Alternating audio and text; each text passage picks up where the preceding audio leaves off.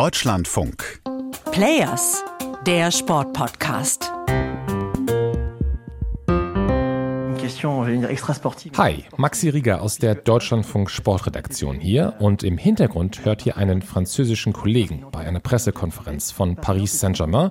Auf dem Podium sitzen Kilian Mbappé und sein Trainer Christophe Galtier. Das ist im September, kurz nach einem Spiel in Nantes und Nantes ist nur zwei Stunden mit dem Schnellzug von Paris entfernt. Aber die Pariser Fußballer sind trotzdem geflogen mit Privatjet.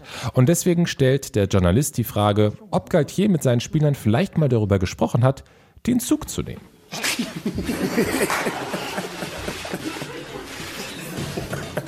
Und ihr hört, Galtier und Mbappé finden diesen Gedanken offenbar absurd lustig.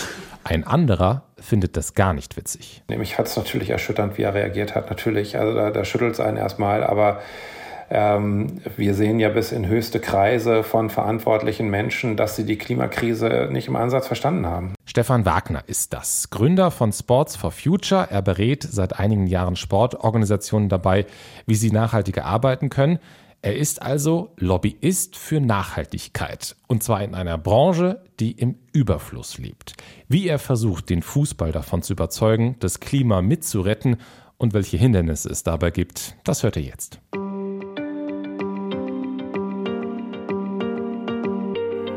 Sport und Nachhaltigkeit. Das ist seit ungefähr einem Jahr ein Thema, zu dem ich mehr recherchiere. Und wenn man das in Deutschland tut, dann kommt man eigentlich nicht an Stefan Wagner vorbei. Bayer Leverkusen, Darmstadt 98, USC Münster. Denn er hat schon ziemlich viele Vereine und Verbände beraten. DFB und seit von Anfang an und bis heute und auch mit Abstand der substanziellste und für mich stärkste, ähm, äh, stärkste Mandatpartnerschaft, wie auch immer man es nennen will, ist mit der TSG. Ja. Mit der TSG ist die TSG Hoffenheim gemeint, Fußball-Bundesligist. Da ist Wagner seit 2017 für die Nachhaltigkeitsstrategie verantwortlich. Da geht es um Müllvermeidung, da geht es darum, Wasser zu sparen. Aber es geht natürlich vor allem auch um den CO2-Fußabdruck. Aber Wagner ist da nicht festangestellt, sondern selbstständig und kann deswegen auch noch andere Vereine und Verbände eben beraten. Und er hat eigentlich in seinem ganzen Berufsleben mit Sport zu tun gehabt, erstmal aber vor allem mit Radsport und dann 2008 beim Hamburger Sportverein im Fußball, aber noch als Marketingleiter, also eigentlich klassische PR. Aber da ist Wagner dann zum ersten Mal auch in das Thema Nachhaltigkeitsmanagement eingestiegen weil er für den HSV damals einen Nachhaltigkeitsbericht schreiben sollte. Da traf ich dann unter anderem auf Klaus Milke, Gründer von Germanwatch und einige interessanter ähm, NGOs mehr. Und der hat mich dabei sehr inspiriert. Und vor allem ging es dann eben ins Detail. Und ich hab, bin dann in das Thema eingetaucht, mich hat es nicht mehr losgelassen, den HSV schon. Kleiner Diss gegen den HSV, aber der HSV hat erst im Sommer 2022 eine Sponsorenpartnerschaft mit dem Ölkonzern Shell gestartet, also nicht ganz unberechtigte Diss. Dabei war der HSV mal sowas wie ein Vorreiter, denn 2009 initiiert Wagner einen Klimaspieltag und er fährt mit dem HSV ziemlich was auf. Also wir hatten Norbert Röttgen da, der war damals Umweltminister. Wir hatten, wir haben Bandenfläche frei gemacht auf den TV-Banden. Wir haben große Strecken in dem Stadionheft freigemacht und so weiter und so weiter und so weiter. Aber die Reaktion Null. Vielleicht ist das rückblickend auch ein bisschen verschwommen, aber ich habe überhaupt keine Resonanz wahrgenommen. Und das ist schon irgendwie krass, oder? Da machst du den ganzen Aufwand, hast sogar einen Bundesminister vor Ort, aber es interessiert keinen. Obwohl parallel dazu die Klimakonferenz in Kopenhagen gelaufen ist, aber die ist ja damals auch gescheitert. Und auch wenn das Bewusstsein über die Klimakrise immer noch nicht überall verbreitet ist, kommen wir gleich zu, sieht man an diesem Beispiel, das Thema Nachhaltigkeit ist in den vergangenen Jahren deutlich wichtiger geworden, auch im Sport. Und das liegt natürlich an Greta Thunberg und an Fridays for Future. Denn erst durch diese Proteste ist Klimaschutz ja richtig auf die Tagesordnung gekommen. Und Wagner hat das damals natürlich auch gefreut, dass es endlich diesen Schwung gibt und hat dann auch ziemlich schnell Sports for Future gegründet auch eine Initiative, die sich dafür einsetzt, dass die Erderwärmung bei 1,5 Grad bleibt und sich eben dafür einsetzt, dass der Sport da auch seinen Anteil daran leistet. Wobei das Umfeld im Sport kompliziert ist, gerade wenn man für einen Fußball-Bundesligisten arbeitet. Wir haben einen zweiten Nachhaltigkeitsbericht rausgebracht zum Zeitpunkt, als der HSV auf Platz 18 stand. Und dann kamen die einzigen Nachrichten, die dazu kamen, waren, wen interessiert Klimaschutz, trainiert mal lieber. Es geht halt erstmal um sportliche Ergebnisse. Das Kerngeschäft ist Fußball spielen. Und das merkt Wagner, als der HSV ja, Richtung Abstieg taumelt. HSV ständig in der Krise, da kommt man mit dem Thema, und das mache ich jetzt überhaupt nicht ähm, spitz oder, oder, oder sarkastisch, kommt man mit dem Thema einfach nicht weiter, was dann auch richtig ist, wenn man mit dem Rücken an der Wand steht. Sportlich, dann fasst man nicht eine große Nachhaltigkeitsstrategie an. Und das ist dann auch der Grund, warum Wagner den HSV verlässt, sich selbstständig macht und dann anfängt für die TSG Hoffenheim und die anderen Vereine zu arbeiten. Aber wenn ihr Fußballfan seid, dann denkt ihr vielleicht jetzt gerade, wie kann man denn für diesen Verein arbeiten, der ja vor allem wegen des Geldes von Dietmar Hopp in der Bundesliga spielt? Kann ich verstehen, aber für Stefan Wagner hatte diese Clubstruktur richtig Vorteile. Man hat nicht sozusagen diese festgetackerten Verortungen eines Clubs nach dem Motto, das war schon immer so und wir sind ein Traditionsverein seit sonst wann und es gibt auch, äh, die Strukturen sind viel stärker gewachsen, mehr Königreiche, so in Anführungszeichen, wo man dann erstmal äh, durchdringen muss. Das ist nicht so einfach. In Hoffenheim habe er hingegen die volle Unterstützung von der Geschäftsleitung und von Dietmar Hopp. Und das sagen mir auch andere Nachhaltigkeitsbeauftragte in der Bundesliga, wenn ich mit denen so spreche, ob ein Verein sich wirklich für Klimaschutz einsetzt oder eben nicht. Das hängt von den leitenden Personen ab. Und entsprechend bunt gemischt ist dann das Feld von den Vereinen, die es gut machen. Hoffenheim, Wolfsburg, Werder Bremen, St. Pauli. Die kennen ihren CO2-Fußabdruck, die haben ein klares Ziel, um den zu senken. Und andere Vereine fangen jetzt erst an, überhaupt Nachhaltigkeitsbeauftragte einzustellen weil sie es müssen, denn die Deutsche Fußballliga verlangt das seit diesem Jahr.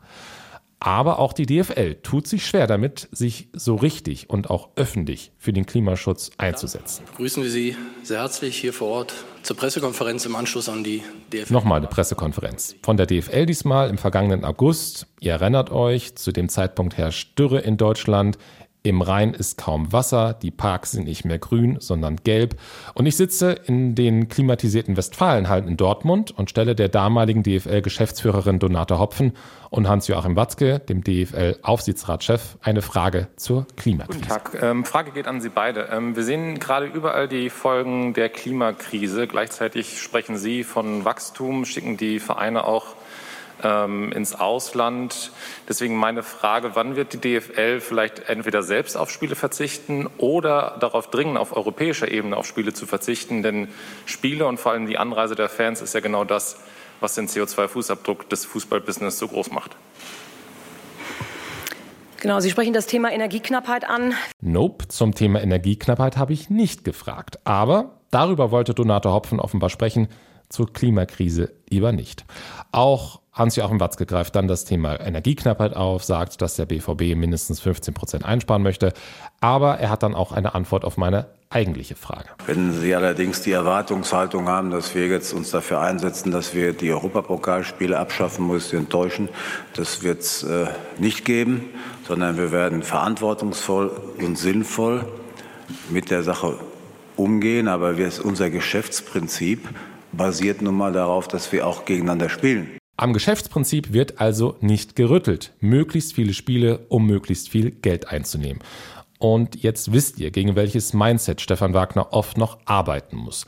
Und ich habe ihm von dieser PK und den Antworten erzählt und ihn gefragt, ob der Fußball nicht doch irgendwann mal auf manche Dinge zumindest verzichten muss. Ein ganz klares Jein.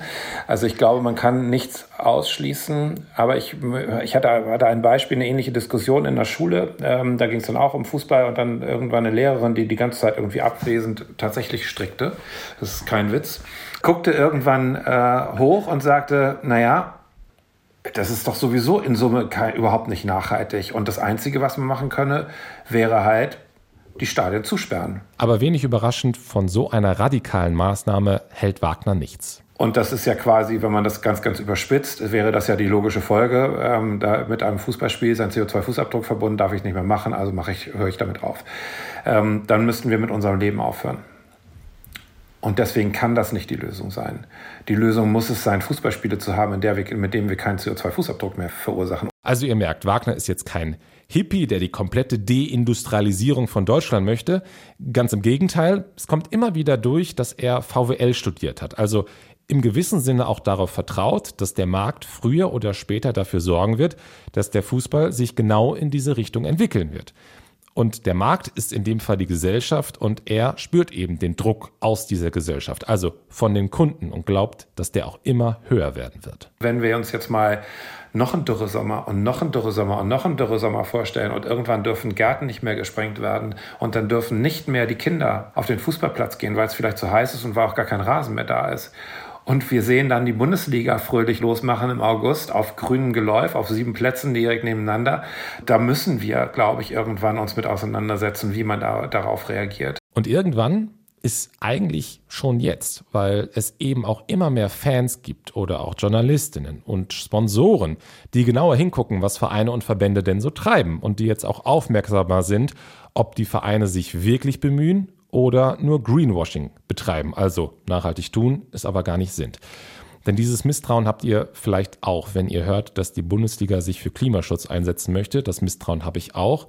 Und dass Menschen wie Stefan Wagner dafür nur ein Feigenblatt sind. Ich habe deswegen keine Angst davor, sozusagen vor diesem Feigenblatt-Gedanken, weil der gesellschaftliche Druck dann gerade auf so exponierte Akteure wie den Profifußball so groß werden wird, wenn diese Krisen weiter wachsen. Und das ist ja leider offensichtlich, dass es so passiert, dass es sowieso keinen anderen Weg geben wird, als dass wir ähm, völlig anderes Ambitionsniveau ergreifen. Und wie der öffentliche Druck aussehen kann, zeigt die Geschichte, die ihr am Anfang gehört habt, dass Paris Saint-Germain Kurzstrecke fliegt. Der Clip von Kilian Mbappé, der sich über die Zugfahrt schlapplacht, ist natürlich viral gegangen mit vielen bösen Kommentaren. Und sowas hat dann auch ja immer schon ein bisschen was vom öffentlichen Pranger. Also ich glaube, dass wir das ein Stück weit brauchen, weil der Sport dann eine Stellvertreterdiskussion in der Gesellschaft einnimmt. Denn dieser einzelne Flug von einer Mannschaft hat auf das Klima tatsächlich keinen großen Einfluss. Aber wenn wir deswegen eine Diskussion anfangen, generell darüber zu sprechen, welche Flüge wir uns noch leisten können, dann kann der Sport helfen. Also wir müssen ja als Gesellschaft darüber reden, was ist eigentlich noch akzeptabel als gesamtgesellschaftliches Handeln.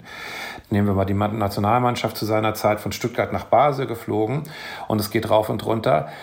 Aber ich gucke mir an, wer so im Mai ähm, äh, aus Kreisliga und Kreisklasse und Bezirksliga bundesweit nach Mallorca fliegt für drei Tage zum Saufen, um es mal auf den Punkt zu bringen, dann ist das natürlich in der Summe viel, viel mehr. Und der Sport ist vielleicht ein Träger dafür, dass wir so eine Debatte führen, ob wir das uns überhaupt noch erlauben können. Aber um in dieser Debatte glaubwürdig zu sein, müssen die Profiklubs natürlich mit gutem Beispiel vorangehen.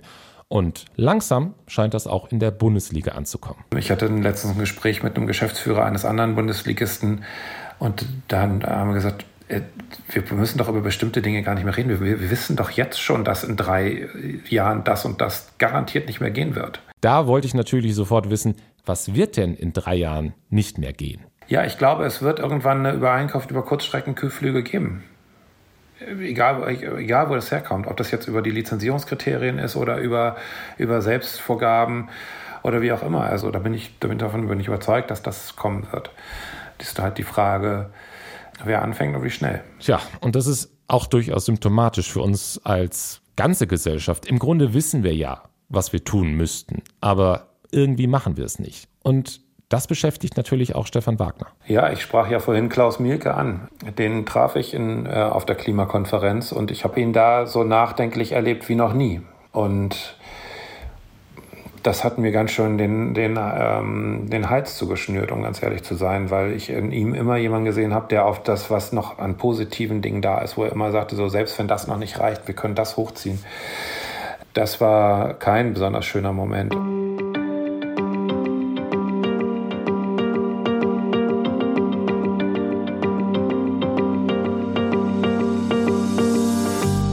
Etwas düsterer Abschluss, aber so ist es nun mal. Und immerhin hat die DFL seit einigen Monaten die Vereine eben zu mehr Nachhaltigkeit verpflichtet. Auch da gibt es einige Lücken, aber das ist wenigstens ein kleiner Schritt nach vorn. Und das wollte ich euch jetzt zum Abschied noch gesagt haben, so als kleinen konstruktiven Einschub am Ende.